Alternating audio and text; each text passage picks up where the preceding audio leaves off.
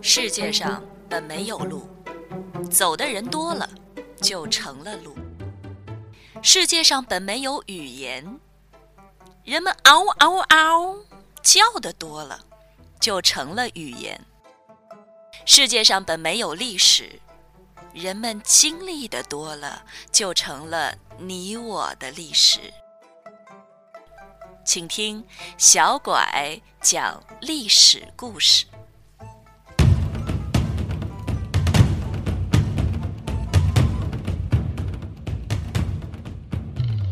上一期呢，我们讲到五千年前的人呢，都是相当的无私。这帝王的位置也是这样，谁有能力我们就给谁。可是这样的优良传统传到大禹这里就出问题了。到底出什么问题了呢？说是这个大禹老了以后啊，他发现能力最强的人，偏偏就是自己的儿子。我们先不说他的这个结论到底是客观的还是主观的，很可能啊，这个大禹是主观的。比如说，在我家乡就有那么一句老话，叫“拉的你这西个好”。怎么说呢？就是他觉得，就是自己生的孩子就是最好的，就那一窝蛋里面，他自己的是最优秀的。所以呢，大禹就把帝王的位置传给了自己的儿子。可是这儿子得到了这个位子是从老爸这儿来的呀，你让他传给别人，他舍不得了呀。于是，儿子再把位置。传给了儿子，儿子再传儿子，儿子再传儿子，传了好多年，这一共就传了四百多年。就这样，儿子传儿子，就传出了我们中国的第一个朝代——夏朝。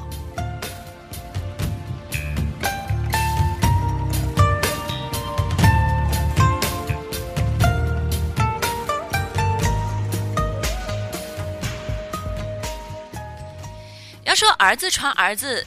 这样的传法好不好？当然不好啊！凭什么就光传儿子就不传女儿啊？你如果现在传到女儿身上，说不定我就是一代女皇武则天呢？为什么就不行呢？当然，这个是我自己比较意淫的想法啊。儿子传儿子有不好的地方，你想啊。儿子传儿子，儿子传儿子，你怎么保证你的儿子就一直都是那么优秀的？你的基因一直都那么好吗？你万一来个基因突变，你其中呢有一个儿子变得很坏，那不就麻烦了吗？那可是危及到我们的国家社稷、百姓安危的呀！你看，越说担心的事儿，他就是越来了。这夏朝呢，最后一个皇帝就是很坏，他呢个性非常凶残，喜欢杀人。爱好和特长都是杀人，然后呢，喜欢喝点酒，净干坏事儿，老百姓都恨他。后来东边就有一个叫商的部落，看这个皇帝那么坏，就打他。这臭皇帝一下子就被打垮了呀。于是夏朝完蛋，一个新的朝代起来了。这个朝代呢，叫做商朝。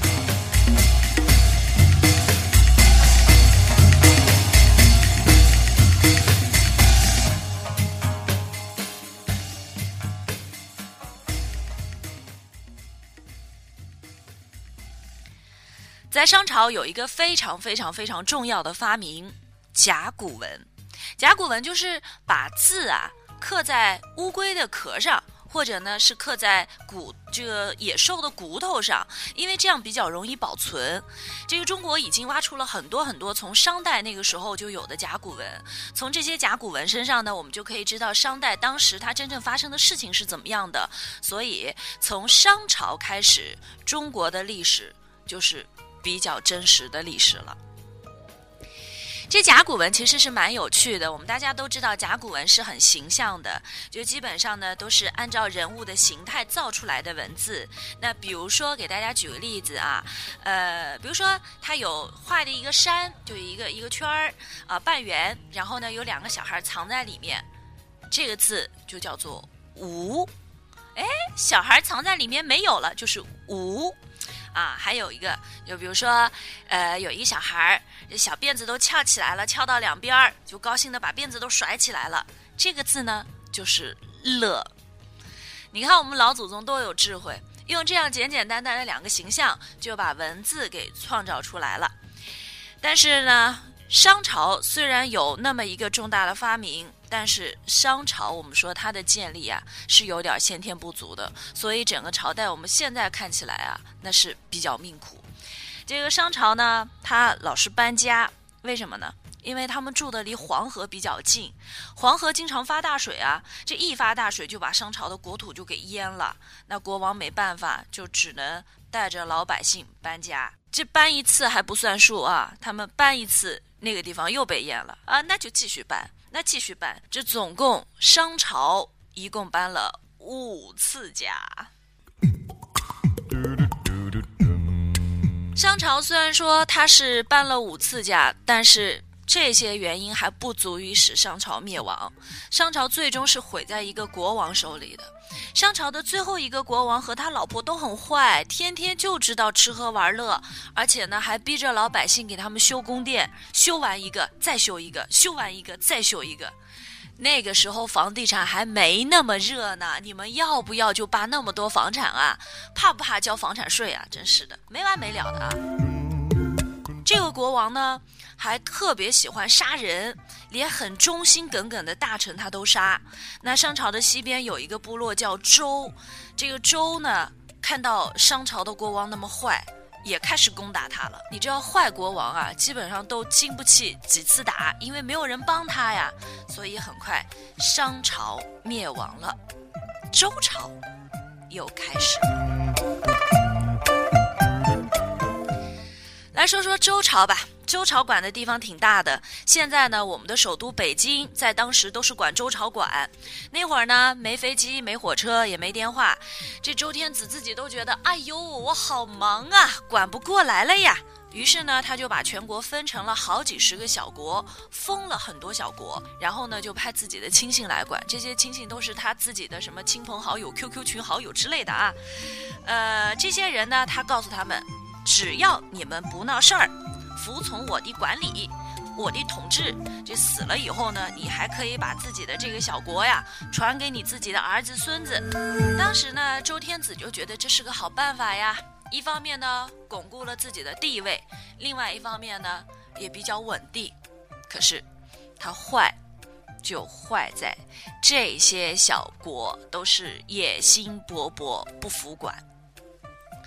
商朝搬过五次家，周朝只搬过一次。周朝搬的这次家呢，不是因为黄河发大水，而是一个坏国王闹的。这个国王有一个很漂亮的老婆，她漂亮是挺漂亮的，就不太爱笑，属于冷美人。这国王呢，就老是想要取悦于她，很谄媚啊。就有一个大臣就给国王出主意了，说：“大王，咱们点烽火吧，点了烽火，你老婆就笑啦。”然后我现在想这个点子，我就觉得怎么那么的无厘头啊？凭什么你点了烽火，这老婆就要笑啊？我要是这老婆，我就不笑。呃，我先给大家解释一下什么叫烽火啊？那时候呢，通讯不是很发达。没电话，没手机，没微信，所以呢，只要有什么事儿啊，万一有人攻打都城，国王呢就要在烽火台上面点火，这个点上火一冒烟，周围的小国看见了就知道有敌人来了，就会派军队来帮助国王。